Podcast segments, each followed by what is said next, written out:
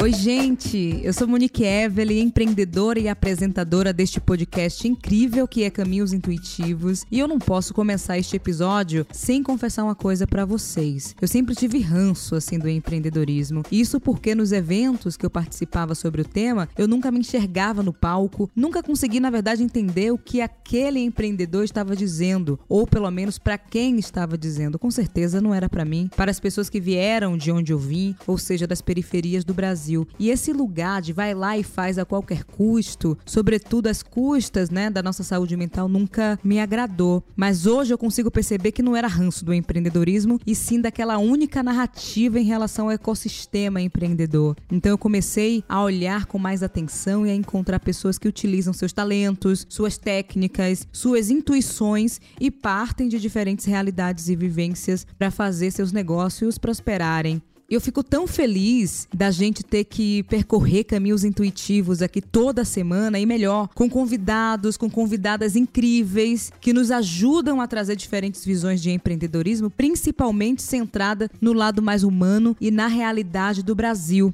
E hoje para falar sobre arte e empreendedorismo, estamos aqui com as empreendedoras culturais e empresárias. Exatamente, eu não tenho nem roupa, galera, para estar tá nessa conversa, porque uma delas é artista e empresária da própria carreira e a outra é empresária de artistas incríveis que a gente ama. Estou falando de Eliane Dias e Maju. Exatamente, sejam bem-vindas. Muito obrigada por ter aceito esse convite aqui no meu podcast, Eliane. Muito obrigada, Maju. Podem se apresentar apresentar? Artista primeiro. Querida, eu tô passada com essa apresentação, tá? Nem preciso falar mais nada, que ela já deu todo o cartaz.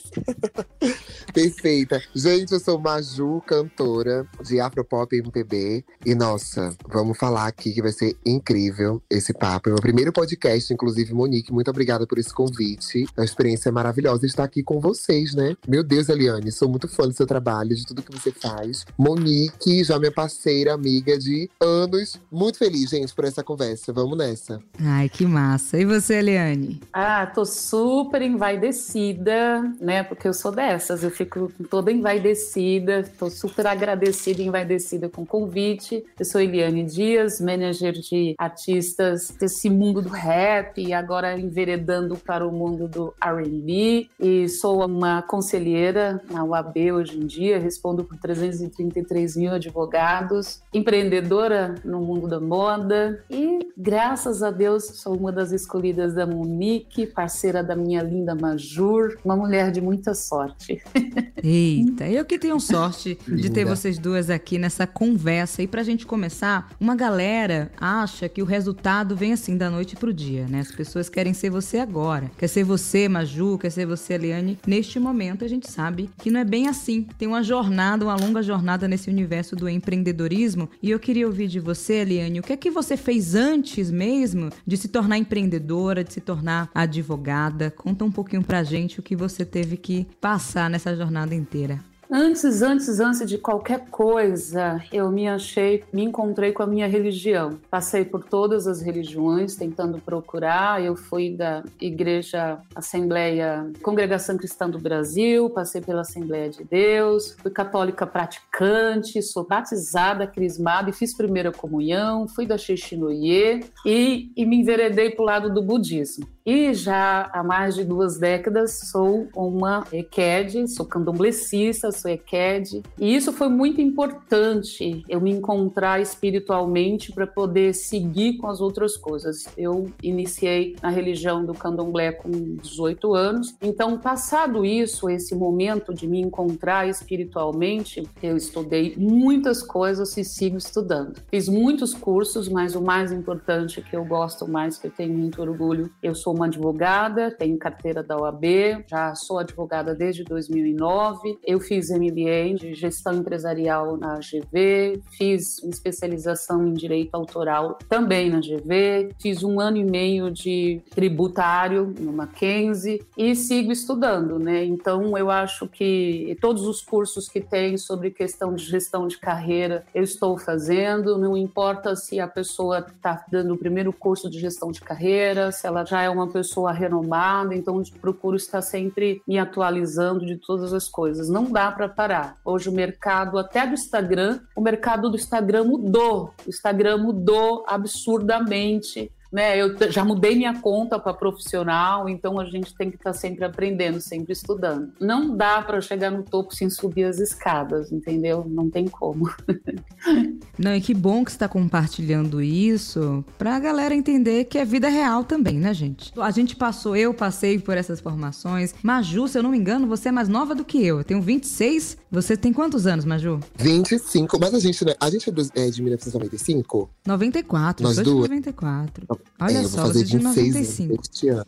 Compartilha aí também. Porque a Eliane aqui, nossa referência master, mas você também teve que fazer outras coisas antes mesmo da sua carreira de artista e agora enquanto empresária da sua própria carreira, não foi isso? Com certeza. Eu vou complementar a frase que a Eliane falou, porque a educação realmente é a base pra gente chegar a qualquer lugar. Mas é muito necessário estar bem com a nossa cabeça, né? Estar bem com o nosso corpo, porque para enfrentar o mercado é necessário estar com certeza alinhada com isso. Espiritualmente falando, também sou candomblessista, inclusive. A benção é Ked. 20 anos, meu pai te abençoe. É real, assim. Não tem como, gente. A educação que a minha mãe me deu quando eu era criança, ela me ensinou a ler com 5 anos. E desde então, começando a ler livros e entendendo que o mundo só iria mudar para mim se eu realmente fizesse essa mudança, fiz com certeza a parte de tudo, assim. Foi o início para eu continuar estudando. Realmente, parar de estudar é impossível, porque tudo se renova renova todos os dias, assim como a Eliane falou. O Instagram mudou, as plataformas mudaram. Hoje a gente já tem um outro tipo de investimento, de forma de tratar, de falar com as pessoas. Tudo muda o tempo inteiro, né? E eu me formei em design na universidade em Salvador, mas antes disso eu fiz Enem, passei pelo Enem, concluí ensino médio também lá em Salvador e continuei estudando até então. Mas a construção de Maju, cantora, inclusive, vem de um projeto de design, né? Eu primeiro iniciei iniciei um projeto sobre quem eu iria ser para me tornar quem eu sou. Engraçado é que a gente tem uma política brasileira que é extremamente falha na educação, né? E para a gente driblar isso e conseguir passar, tem que buscar outros ativos, tem que estar atento o tempo inteiro a cursos públicos. Eu estive basicamente a minha adolescência inteira fazendo cursos públicos, que eram de graça, mas eu acessei tudo que eu podia acessar para obter conhecimento. Já que nas escolas né, públicas nas quais eu estudei, que a gente tem essa deficiência até hoje, o ensino é completamente mediano, né? A gente precisa realmente buscar outras informações, buscar outros meios de conhecimento. Estudar é futuro. E quando a gente fala de estudar, acho que é importante destacar, para você que está ouvindo a gente que não é necessariamente apenas a academia, não é só a universidade que a gente aprende, né? Porque é importante saber que a gente tem nossos talentos, Maju é cantora, todo mundo aqui com seus talentos, mas tem a parte da técnica também, que é o aprendizado contínuo e tudo mais. Eu queria ouvir de você, Maju, como é que quando, na verdade, não como, mas quando você se descobriu artista?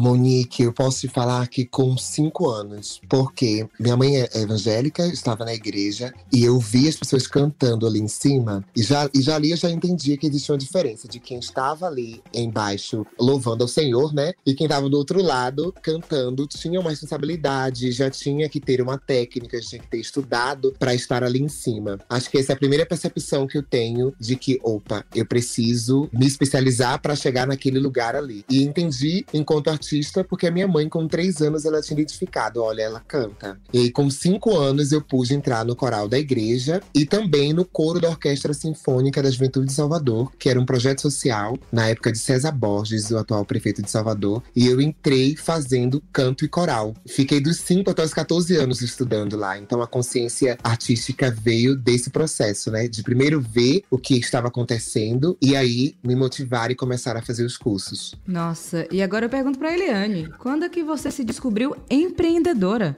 Olha, eu sou a pessoa que realmente observo tudo que está assim ao meu redor. Eu acho que, apesar de estar na academia há bastante tempo, meu estudo que eu aproveito mais é o mais empírico do que o da academia né? Eu gosto muito. Então, todas as mulheres que estavam ao meu redor, assim, que estavam trabalhando de uma forma ou de outra, isso me estimulou a empreender. Eu me vejo trabalhando desde os nove anos que eu trabalho, né? Então, empreender assim, buscar formas de suprir as minhas necessidades eh, foi a partir desse momento. Aos nove anos eu lavava roupas para fora e a partir daí eu com o primeiro salário eu comprei uma máquina de costura e com essa máquina de costura eu comecei a fazer roupas e eu fazia roupas a princípio para mim, para minha irmã e era uma coisa muito básica, muito simples assim, mas bem que eu adorava. E depois eu comecei a fazer meio que um negócio, né, com uma amiga aqui, outra amiga ali, mas isso é tipo, eu acho que é natural da necessidade mesmo, né? Então eu sou empreendedora por conta do mundo, do meio que eu vivo, né? Esse meio que é fascinante para mim, eu acho fascinante de como a periferia ela consegue dar volta por cima, como as mulheres negras elas conseguem dar volta por cima. Ah, eu vou vender crochê, vou vender pano de prato. E agora na pandemia eu vi isso mais aflorado ainda, né? Porque o meu escritório ele fica no extremo sul da zona sul. Ah, eu até ia mudar um pouco mais para lá. No entanto, chegou a pandemia e o meu valor que eu tinha adquirido, economizado para comprar o imóvel um pouco mais para lá, passamos pela pandemia. E aí eu reparei que aqui, de repente, apareceu o rapaz da bicicleta vendendo pão dentro de um cesto, vendendo pão, empreendendo. O carro do ovo voltou, o carro da laranja voltou, a mulher do Yakult bate na porta. Então, eu sou pelo meio, né? Então, desde sempre, assim. No primeiro trabalho que eu arrumei como lavadeira, no caso, eu já comprei uma máquina de costura.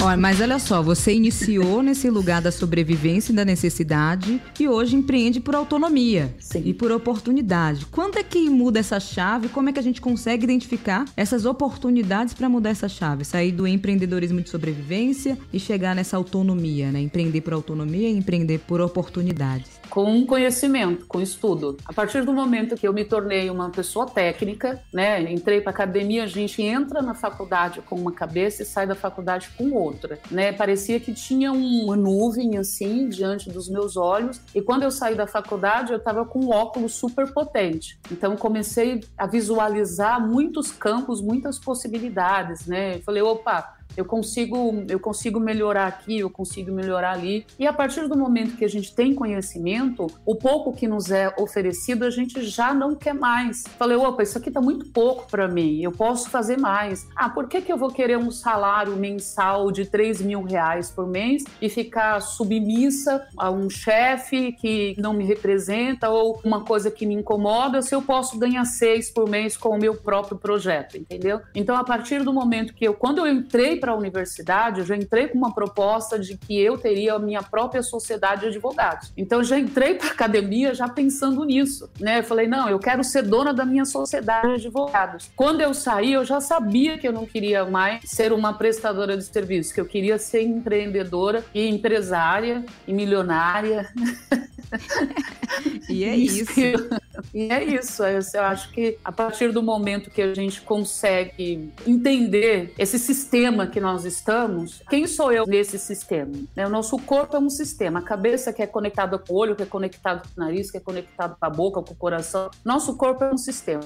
No nicho onde nós estamos também é um sistema. No bairro onde nós estamos é um sistema. Na casa onde nós vivemos é um sistema. A partir do momento que a gente entende e a gente se conecta com esse sistema que a gente está e sabe em qual lugar a gente joga e o que a gente pode fazer, aí tudo fica mais fácil. Aí você fala, não, você tem condição de falar, não, isso eu não quero, porque eu tenho condições de fazer melhor, isso eu não quero. Ó, esse momento eu vou dar um passo atrás, porque eu vou negociar uma coisa melhor lá na frente. Mas tudo vem a partir do entendimento, né? Então, por isso até que às vezes as pessoas falam assim, ah, eu quero uma pessoa com estudo para trabalhar comigo. E isso é por quê? Porque a conexão, o diálogo, ele flui com mais facilidade, a conexão, a interpretação, o entendimento, ele flui com mais facilidade. Eu terei dificuldade para conversar e entender com falar com uma pessoa, sei lá, com uma pessoa que trabalha num setor específico na NASA, por exemplo. Eu não vou entender os termos, alguma coisa assim. Mas quando a gente estuda, a conversa é fluida, a gente consegue entender porque a gente entende o sistema e a gente sabe aonde a gente está em cada lugarzinho ali. Né? Não sei se esclareci, mas é isso. Esclareceu muito. Eu espero que você que está ouvindo a gente esteja com um caderninho na mão, porque aqui são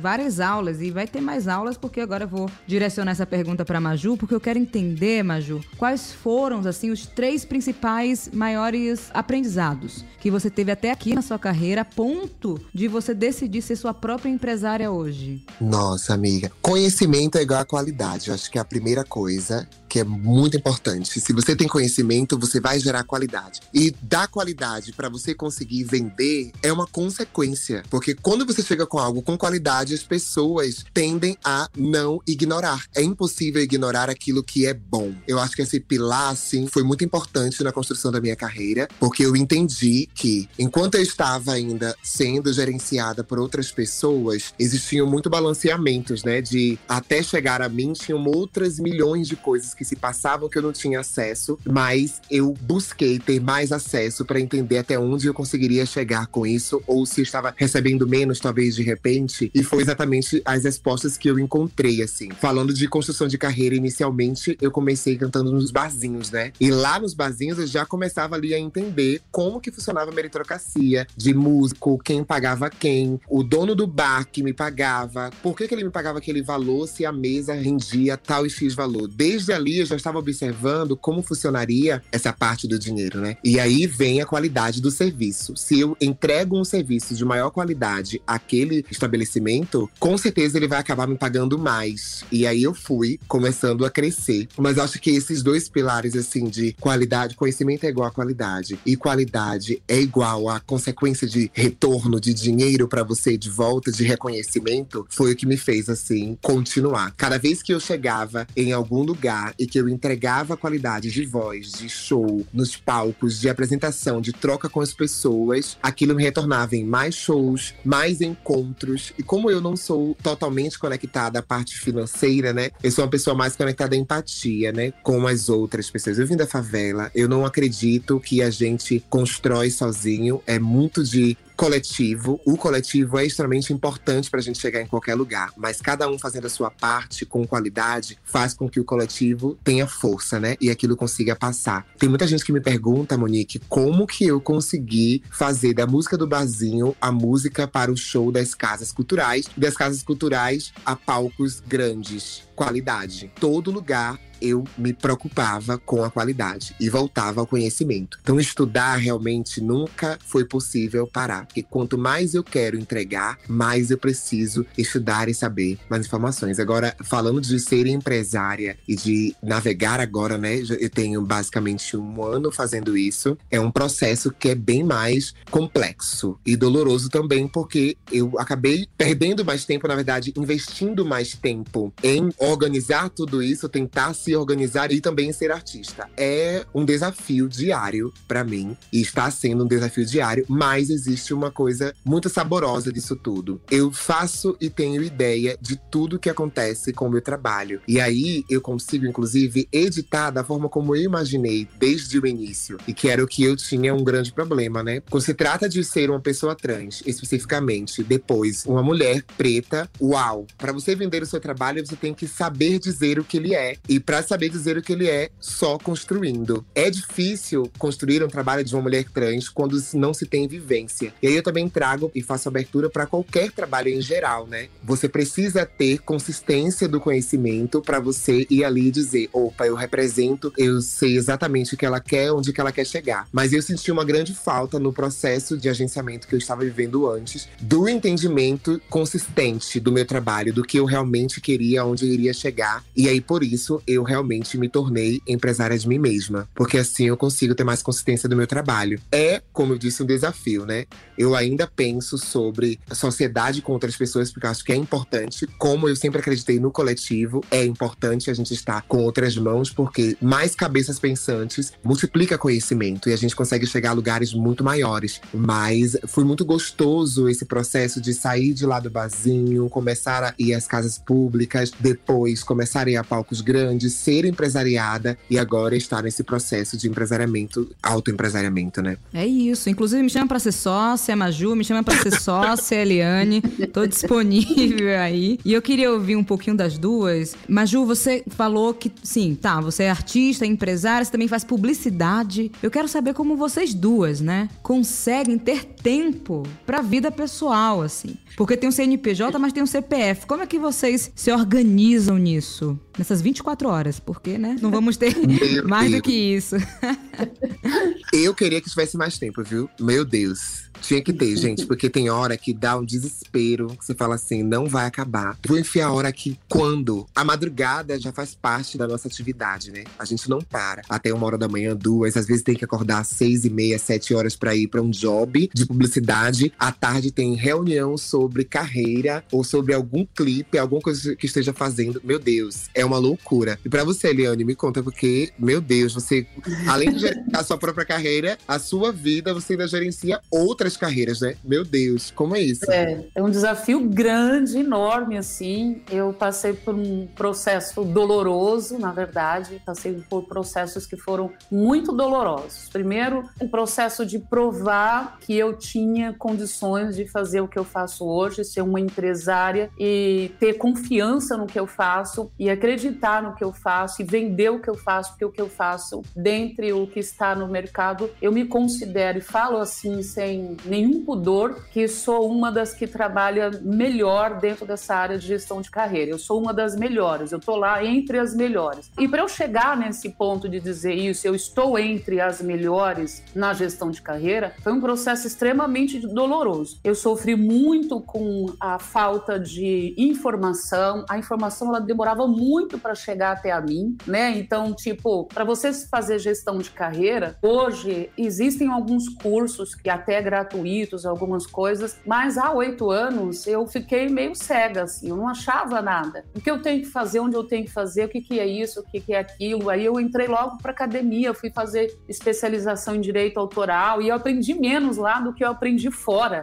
né? Eu precisava do quê? Eu precisava desse acolhimento fora para entender. E aí, depois disso, de eu sofrer bastante com essa questão de a informação não chegar até a mim, já a informação não chegava, então eu me sentia insegura, eu me sentia uma das piores. E aí, os artistas que eu gerencio a carreira não me davam credibilidade, porque eu mesma não confiava em mim, eles também não confiavam em mim. É um, uma bola de neve, né? Aí eu, porque eu não confiava em mim, os artistas não confiavam em mim, eu, eu centralizava tudo em mim, era tudo centralizado, porque eu queria estar acompanhando tudo muito de pertinho, era tudo centralizado em mim. E aí eu dormia muito pouco, dormia pouco, trabalhava muito, às vezes chegava a dormir quatro horas e meia. Enfim, passei por esse processo, pela dor, aprendi muita coisa na raça, na prática, na raça, aprendi muita coisa na humilhação mesmo. O não eu já tinha, então eu ia atrás da humilhação. Aí eu aprendi muita coisa na humilhação e fiquei calada muitas vezes, aprendendo muita coisa, batia aqui, batia ali. E depois que eu me organizei, me vi no sistema, de fato, aí eu entrei no MBA de gestão empresarial. A partir de gestão empresarial, eu entendi que eu não podia centralizar tudo comigo, porque quando eu centralizo tudo comigo, um projeto que é super interessante, ele fica parado em cima da mesa porque eu tenho que me dedicar a outro projeto e depois tem outro projeto. Então várias coisas morriam em cima da minha mesa, várias iniciativas, várias ideias, vários projetos, eles morriam em cima da minha mesa porque eu centralizava tudo, mas eu tenho dois braços apenas e eu não conseguia tocar tudo. E aí, a partir daí, eu comecei a descentralizar, comecei a chamar parceiros, parceiras para fazerem as coisas comigo e descentralizar. Falou: olha, esse projeto aqui eu vou contratar alguém para fazer gestão deste projeto. E isso é muito simples. Olha, eu vou te contratar para ficar comigo um ano, vou te contratar para ficar comigo dois meses, três meses. Você vai tocar este projeto aqui, qual o valor da sua mão de obra para esse projeto? E ali eu posso, a partir daí, que eu tenho um gerente, alguém para tocar um projeto, eu posso iniciar outro projeto, tocar outro projeto. Então,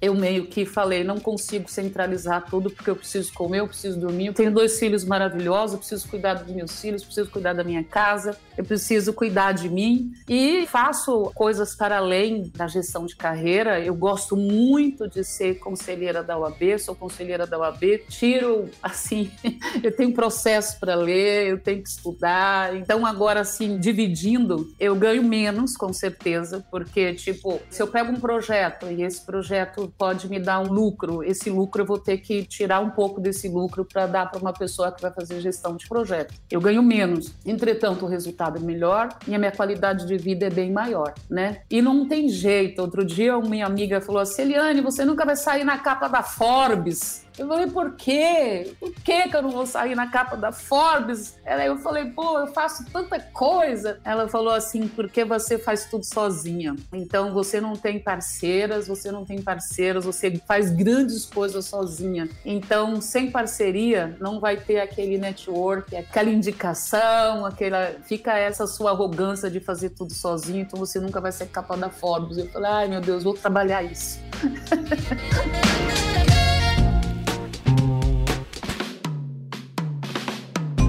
Meu Deus, Eliane. Gente, ó, gente, eu quero deixar claro aqui que para mim isso aqui é uma aula, tá? Porque você, Eliane, é sim uma das maiores empresárias do Brasil. Monique Evelyn também, meu Deus. Para mim, gente, que tô começando, ver vocês é espelho de verdade. Eu quero ser como vocês, de verdade, assim. E uma coisa muito interessante que você falou, Eliane, foi sobre estar calada, que sim, é necessário. Às vezes a gente quer rebater coisas que não aceitamos, mas é interessante saber mais sobre aquilo. Para também rebater dando a solução. Não adianta criar um problema sem pensar em uma solução. Isso foi um processo que eu também vivi. Para além de você aprender com a humilhação, né? Isso é muito importante, gente. Tudo pra gente é aprendizado. O não também é um aprendizado. O não possibilita, sim. Porque às vezes a gente nega algo, diz não para aquilo, mas ali na frente foi muito importante você dizer não aquilo, porque te possibilitou fazer outras coisas. É realmente, assim, fantástico ouvir você falar sobre isso porque eu estou vivendo isso agora também, né? É importante. Eu fico muito feliz que você esteja vivendo isso. Eu acho muito importante porque essa parte, essa sua vivência de gestão na sua carreira vai te proporcionar um conhecimento esmiuçado do que é a sua carreira e lá na frente vai te dar uma oportunidade de você decidir quero seguir fazendo 5, 10 coisas ou quero me dedicar especificamente à arte, entendeu? E vai fazer com que você entenda qual é a importância de uma coisa e de outra. É muito importante que você esteja fazendo. Eu vou defender meu peixe, sou advogado do diabo mesmo, entendeu?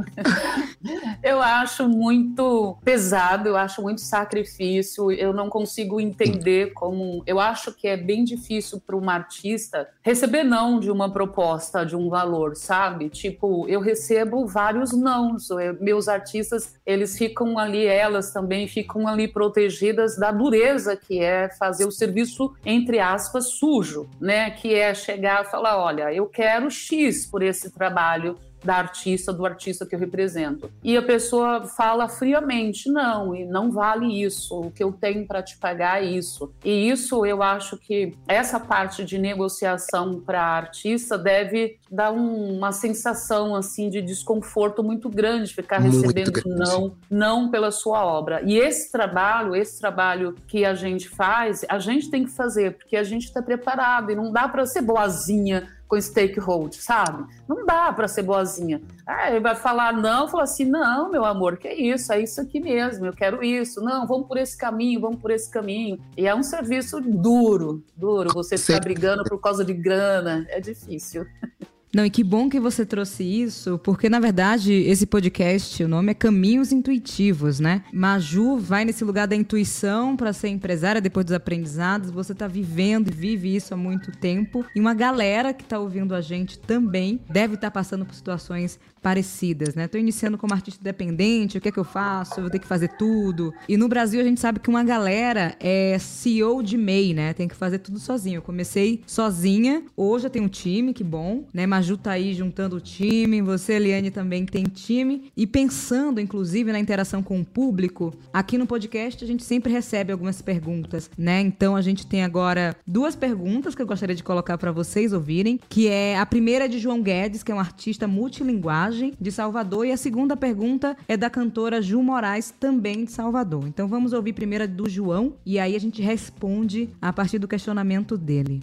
Olá, eu me chamo João Guedes, baiano de Salvador, sou artista multilinguagem, designer, diretor de arte e criativo multimídia. Recentemente, eu ouvi numa música de Linda Quebrada a seguinte frase: devagar mais, divulgar menos. E logo depois eu fiquei pensando como se dá essa relação do tempo com a indústria, né? E aí eu queria saber de vocês, como é que a gente consegue conciliar o tempo que o processo criativo pode levar e depende para acontecer com as exigências e expectativas que a indústria cultural coloca sobre um artista e sobre as suas produções. Meu Deus, olha só, para mim, eu sou uma artista que lancei primeiro um EP em 2018 e só lancei um disco em 2021. Para mim, qualidade é muito mais especial e muito mais interessante do que qualquer coisa. Se eu entrego um trabalho com qualidade, independente do tempo que ele tenha, mas eu rebusquei, eu procurei trazer o máximo de originalidade para o meu trabalho, aquilo não vai bater fofo, como diz lá em Salvador, e não vai acontecer. Vai acontecer, porque existe uma consistência desse trabalho. Eu passei dois anos construindo o disco Junifé, que fala sobre a minha história, que já tem algo, né, que a gente sabe que no mercado é extremamente importante. Hoje, a gente fala e ouve histórias o tempo inteiro. Estamos mais interessados em escutar as histórias. Para além disso, os efeitos sonoros e todas as criações, né, musicais, quem eu convido, quem participa desse disco ou não, também faz parte do processo de qualidade disso, desse trabalho final. Eu me preocupo muito mais com a qualidade, então realmente para mim é muito mais devagar do que divulgar. E no momento da divulgação, tudo está pronto, né? Eu já entendi quais são os lugares, as plataformas que eu vou lançar, quais são as estratégias que vão ser feitas. Eu sou, eu, como eu sou formada em design, eu adoro estar à frente das estratégias. Eu estou ali o tempo inteiro. Opa, vamos lançar aqui, vai sair em tal lugar, vai falar tal coisa, semanas antes, dias antes vai ter o quê? E depois do lançamento, ou quais são os ativos que a gente vai fazer? Eu realmente gosto disso. Para mim, acho que é qualidade, gente.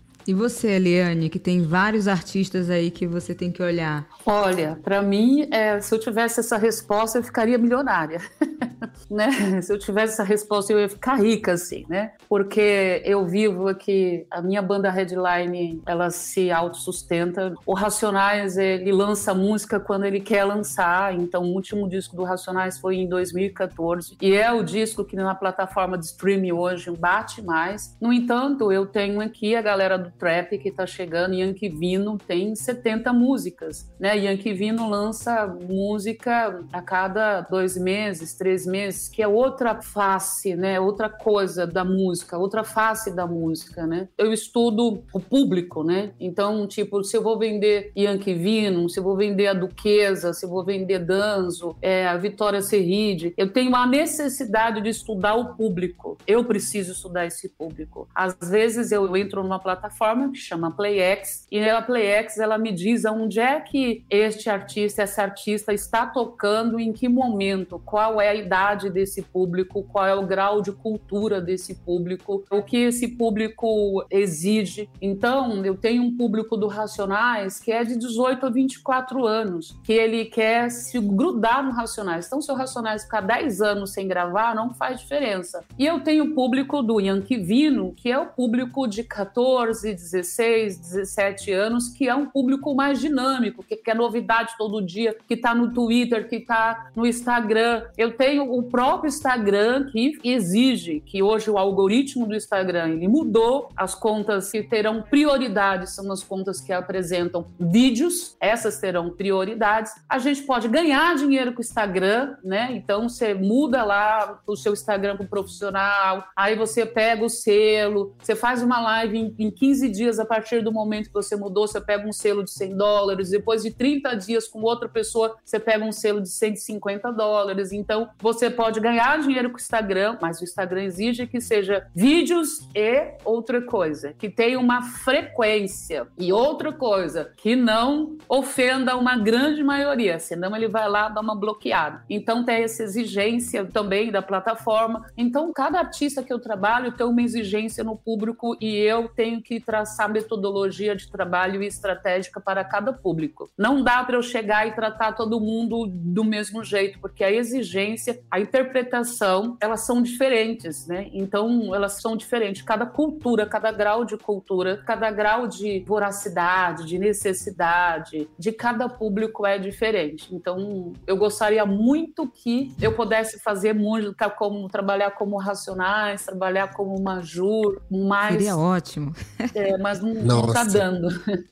Olha, e é real, eu busquei assim entender o meu público. Eles demoraram bastante tempo para digerir todas as músicas para hoje mesmo, eu já chego a quase 4 milhões com a música que foi lançada em 2018. Eles têm um processo diferente de entendimento, de ouvir as minhas músicas, de publicar e etc. E eles realmente esperam. Mas é isso, esperam porque eles também sabem que lá vai vir uma bomba. É o Racionais. Caramba, quem não sabe que quando os Racionais aparecer, vai tomar o Brasil inteiro? Então, amor, eu vou esperar 10 anos tranquilamente e vou ouvir as músicas de Racionais, porque são incríveis e que vão fazer parte do meu dia a dia durante um ano, 10, 15, 20 anos, talvez a vida inteira. Eu acho que a vida inteira, pela história e tudo que eles trazem. Eu agradeço muito, assim, aos meus fãs que eles têm essa paciência. Mas, claro, foi um processo de pesquisa, assim, de mercado, né? Eu fiz o um lançamento em 2019 de uma música para ver se eles estavam realmente muito ansiosos ali, esperando ou se eu iria migrar para esse atendimento de estar lançando música de três em três meses, de dois em dois meses, mas eu percebi que não era tão necessário assim, mediante a qualidade do que eu queria e deveria entregar. Eles estão mais preocupados com a qualidade do que eu entrego, então eu vou buscar mais, eu vou demorar mais, mas vou trazer um produto consistente. É exatamente o que Racionais faz, né, Eliane? Sim, o Racionais ele entrega a qualidade e a vivência e o momento. Racionais tem essa coisa assim, eu preciso vivenciar e transcrever ver isso, e isso só com muita inspiração mesmo, né? O Racionais ele trabalha dessa forma, mas o público dele entende isso e aceita dessa forma essa metodologia de trabalho. Apesar de ter um público de 18 a 24, a grande 60% do público do Racionais, segundo as pesquisas que eu fiz, é de 18 a 24 anos. No entanto, o Racionais tem um público que vai de 12 a 63 anos. Então a gente navega por todos os mundos assim. E a, essa grande maioria de 18 a 24, que não terminou ainda o ensino médio, ela se sente feliz de ir digerindo o Racionais de conta-gotas, sabe? Tem um disco do Racionais que a galera fala: Nossa, eu não ouvi essa música ainda porque eu estava muito apegada na outra. Então é fácil da gente trabalhar com Racionais nesse caso, mas no entanto, eu tenho outros cantores que precisa lançar a cada três meses. É muito importante que a gente estuda, que a gente entenda para quem a gente está oferecendo a obra de arte. E tem mais uma pergunta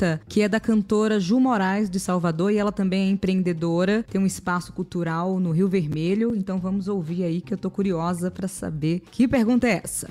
Então, meninas, na hora de empreender e também na hora de fazer arte, fazer música, o que levar mais em consideração? O que é comercialmente favorável ou realmente aquilo que toca nosso coração? A minha resposta é curta, assim. Obra de arte tem que seguir a obra de arte, tem que seguir o talento, a intuição. Eu acho que não dá para fazer obra de arte atendendo o financeiro. Você tem que entregar para o público aquilo que você acredita. Você tem que vender para o seu público que você acredita, aquilo que você acredita, não aquilo que vai dar um retorno financeiro. Eu não acredito nisso. Com certeza. Nossa, as nossas experiências e vivências, elas são muito importantes para a construção social que a gente vive, porque as pessoas que estão nos ouvindo, elas estão ligadas à nossa história, né? Estão ligadas a coisas que elas vivem também. Então, para mim, meu Deus, é sobre isso. Eu vivo, escrevo e depois eu jogo isso no mundo. E o financeiro vem depois. Não tem como mesmo, é impossível. E o financeiro talvez seja a consequência, né? Com Porque certeza. Eu acredito mesmo que a verdade vende e e de todas as coisas que vocês falaram, enfim, uma frase que Lucas, meu sócio, fala assim, né? Que a confiança vem antes da venda. E quando você trouxe, Eliane, sua história, né? De se conhecer primeiro, então eu sempre lembro dessa frase. A confiança vem antes da venda e esse lugar que a verdade realmente vende. Então, assim, a gente tá aqui há quase 30 minutos conversando. Eu tenho algumas outras dúvidas e ser bem prática, assim, quero ouvir de vocês Para quem está iniciando no empreendedorismo cultural ou é artista independente, como escolher o time certo? Preciso montar um time, o que é que eu faço?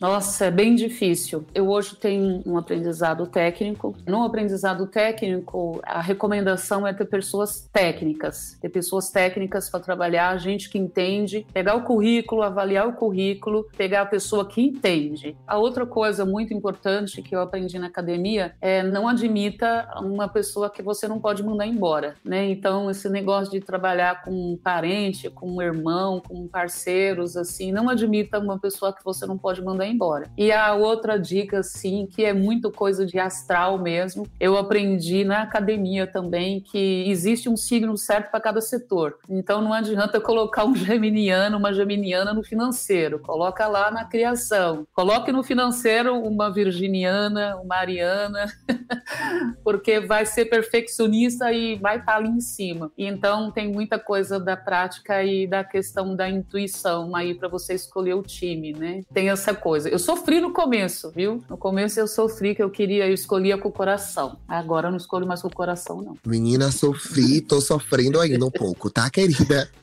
Só pra constar. Realmente é um processo bem doloroso. Mas eu vou falar artisticamente, né? Artisticamente, para quem quer começar, é necessário construir e ver antes de você chegar lá. É muito importante você olhar, entender o mercado, se ver dentro desse mercado, saber quais são as ramificações, quais são as pessoas que que são necessárias para o seu trabalho. É importante buscar pessoas que vão construir o seu trabalho junto com você. E o com é mais importante do que a hierarquia de você trabalha para mim. Quando você tem o encontro com alguém técnico, né, que tem experiência, mas que esteja com você envolvido no projeto, é muito melhor e muito mais fácil para você conseguir construir isso. Porque essa ideia de vou trabalhar aqui com uma pessoa, vou mandar apenas e ela vai viver ali fazendo o que eu quero sem o gozo, sem gostar do que está fazendo, é uma grande merda. Que a gente tem que realmente ter pessoas que gostam do que estão fazendo, né, Eliane? Sim, é fundamental, não tem jeito, né? Eu sou uma mulher de Yansan canceriana, então eu vou mais pelo sentimento do que pela coisa assim, tipo, tô te pagando o seu salário, você vai, faz e vai embora. Não, a pessoa tem que me abraçar, tem que estar comigo. Tem que estar comigo junto no time, eu tenho que poder comer com essa pessoa, almoçar com ela, ela tem que acreditar em mim, eu tenho que acreditar nela, entendeu?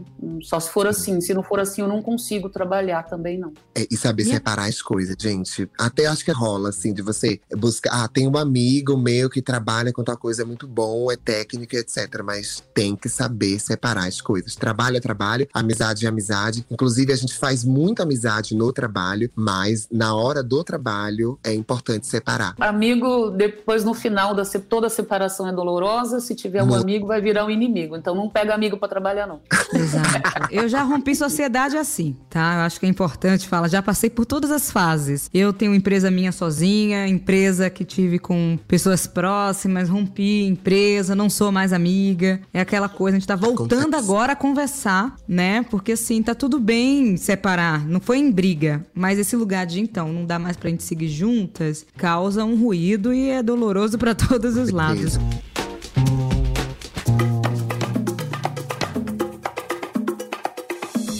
Uma pergunta que eu tenho para vocês: vocês confiam nas intuições que surgem assim na cabeça de vocês? Olha, eu confio plenamente. Eu confio na intuição, eu vou atrás, eu dou um passo atrás. Além de confiar na intuição, eu ainda tenho aquela coisa de ser advogado. Advogado, todo advogado tem que digerir. Você lê um e-mail assim, você fala, ai, vou processar isso mais um pouco. Aí você lê de novo, vou processar isso mais um pouco. Então, esse tempo que a gente tem que ter, já no direito, eu já tenho ele aqui na gestão gestão de carreira. E a intuição, para mim, ela é fundamental. Se eu olhar para a pessoa e fazer, hum, pode ter certeza. Eu não sei se a minha rejeição já leva para o caminho da rejeição ou se é uma coisa da intuição. Mas a intuição, ela nunca falhou. Ela nunca falhou. É incrível. É Isso incrível. é incrível. Com certeza. E a intuição também traz a atenção, né, pra gente. Eu tenho intuição para mim como orixá. Quando eu minha... não sinto energia, para mim acabou, gente. Acabou ali. É eu até tento.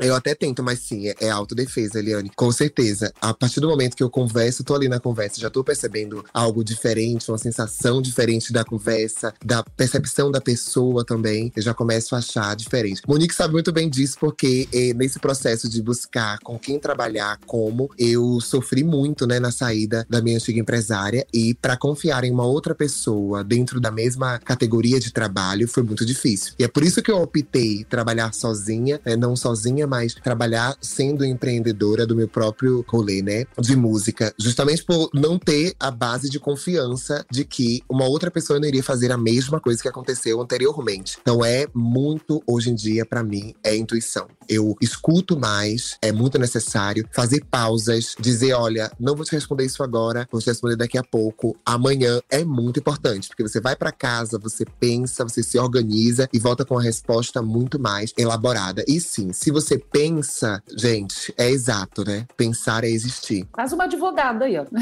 É. Já me convenceu. Eu também acredito nisso e é isso, Maju. Mas pra gente finalizar essa conversa incrível, quais são as dicas ou a principal dica que cada uma de vocês daria para quem tá ouvindo agora nesse lugar de empreender na própria carreira, empreender sabendo que sim, pode seguir o que você realmente gosta de fazer enquanto arte, enquanto obra e tudo mais e pagar essas contas. Qual dica vocês poderiam compartilhar agora? Difícil para mim, viu? Eliane, me ajude.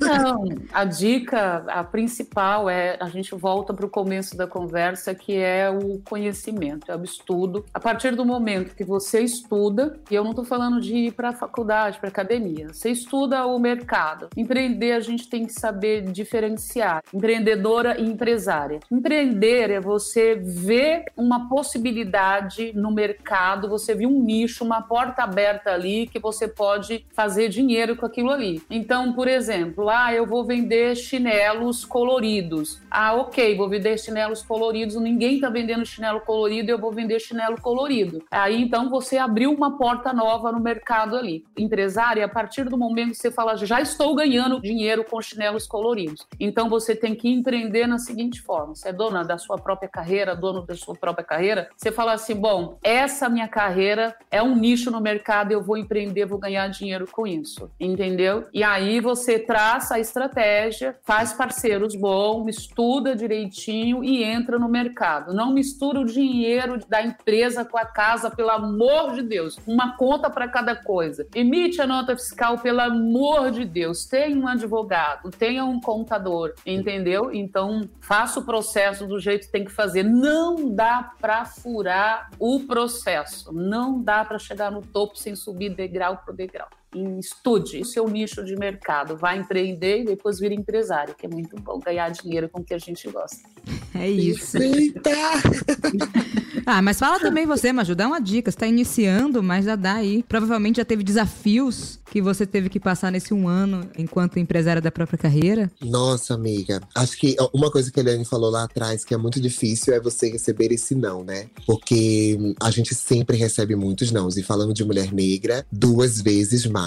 Porque a gente já é invisibilizada pela nossa cor antes mesmo de abrir a boca para falar sobre o que a gente sabe, o quem a gente é. É necessário ter muito balanceamento, entender o que você vai falar, o que você vai trocar, o que você quer trocar. Não dá para fazer isso, não dá para empreender sem você saber onde você quer chegar, o que você quer fazer. É muito importante construir tudo isso. Amiga, eu tenho aqui em casa uma folha de A3 enorme que eu, quando estava na faculdade, que eu pensei sobre majur e rua e palco, eu disse até a cor do sapato que eu ia usar. Tem fotinhas de tudo. Foi muito importante visualizar isso antes de existir, porque o sonho, ele não tá longe, né? Todo mundo acha que é longe, porque sempre acredita que algo vai acontecer. Essa ideia de que algo vai acontecer não é real. Só vai acontecer quando a gente se mover. O movimento é Larouye, é Larouye Exu, que é movimento, que faz a gente andar, mas você precisa se mover. Se você continua no mesmo lugar, é como se fosse um buraco, né? Você sempre vai cair e vai voltar para aquele mesmo lugar. Mas se você no outro dia resolve ter uma ousadia de agir diferente, pensando, né, futuramente o que, que aquilo vai trazer, sempre com responsabilidade de tudo que você está fazendo, você já muda aquilo. E com a mudança, a gente sempre vai achar novas alternativas, né? De conseguir brincar com isso ou conseguir chegar em outros lugares. Eu vou dizer para você, eu sou muito mais intuição, tô vivendo isso agora, mas existe um processo que eu aprendi que foi muito importante, assim. Advogado é uma coisa que realmente é extremamente importante. Por favor, gente, leiam seus contratos, porque isso é algo que te, que te prende ou te liberta. E na verdade, hoje eu uso mais para me libertar do que me prender, porque antes já vivi contratos absurdos que eu não vi, mas na emoção eu fui lá e disse: Ei, quero muito cuidado com a emoção. Volta para casa, lê, tem advogado, tem um contador. Isso que você falou, Eliane, de ter uma conta diferente, pelo amor de Deus, porque vai dar merda. Exato. Vai dar merda. vai dar merda. Antes de encerrar, eu preciso deixar uma provocação para Maju me responder daqui dois, três anos. Vou Meu deixar Deus. aqui essa provocação. Se esses nãos todos desse serviço duro que a empresária faz, não vai interferir na criação da artista. Se você receber esses não todos, que você está no primeiro ano recebendo esses nãos, negociando valores, se essa coisa dura de ser empresária não vai refletir na sua criação, na sua obra de arte. Daqui uns dois anos você me responde, por favor. Boa. E assim Eita. a gente finaliza, gente. Porque não tenho mais o que falar depois desse questionamento, porque eu vou mandar depois, daqui a dois, três anos, eu também vou mandar mensagem para você, viu, Maju? Pra... E vamos voltar aqui. E o público todo, eu acho. A gente volta com temporada gente. estreando com vocês, entendeu? Muito obrigada. Foi incrível. Minha cabeça aqui, eu tô enfim, eu acho que a galera com certeza gostou. Inclusive, gente, já comenta e compartilha em todas as redes sociais. Beleza? Esse foi mais um episódio aqui do Caminhos Intuitivos. Muito obrigada, Eliane. Muito obrigada, Maju. Muito obrigada. Meu Deus, que prazer estar aqui com vocês, gente. É construção, é mais uma etapa, inclusive para mim. Ver vocês, trocar com vocês aqui. Tenho certeza que minha cabeça está fervilhando e que eu vou sair daqui pensando nessa resposta assim, viu, Eliane? Daqui a dois tá anos a gente conversa. Tá bom, super agradeço agradecida. Eu quero agradecer a Deus e a esse momento lindo. Poder estar com mulheres tão jovens é, e tão decididas, tão lindas, tão inspiradoras, para mim é uma benção. Então, muito obrigada. Estou aqui agradecida e feliz da vida.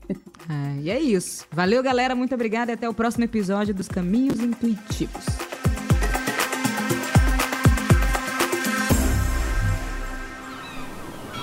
Este podcast foi editado pela Maremoto.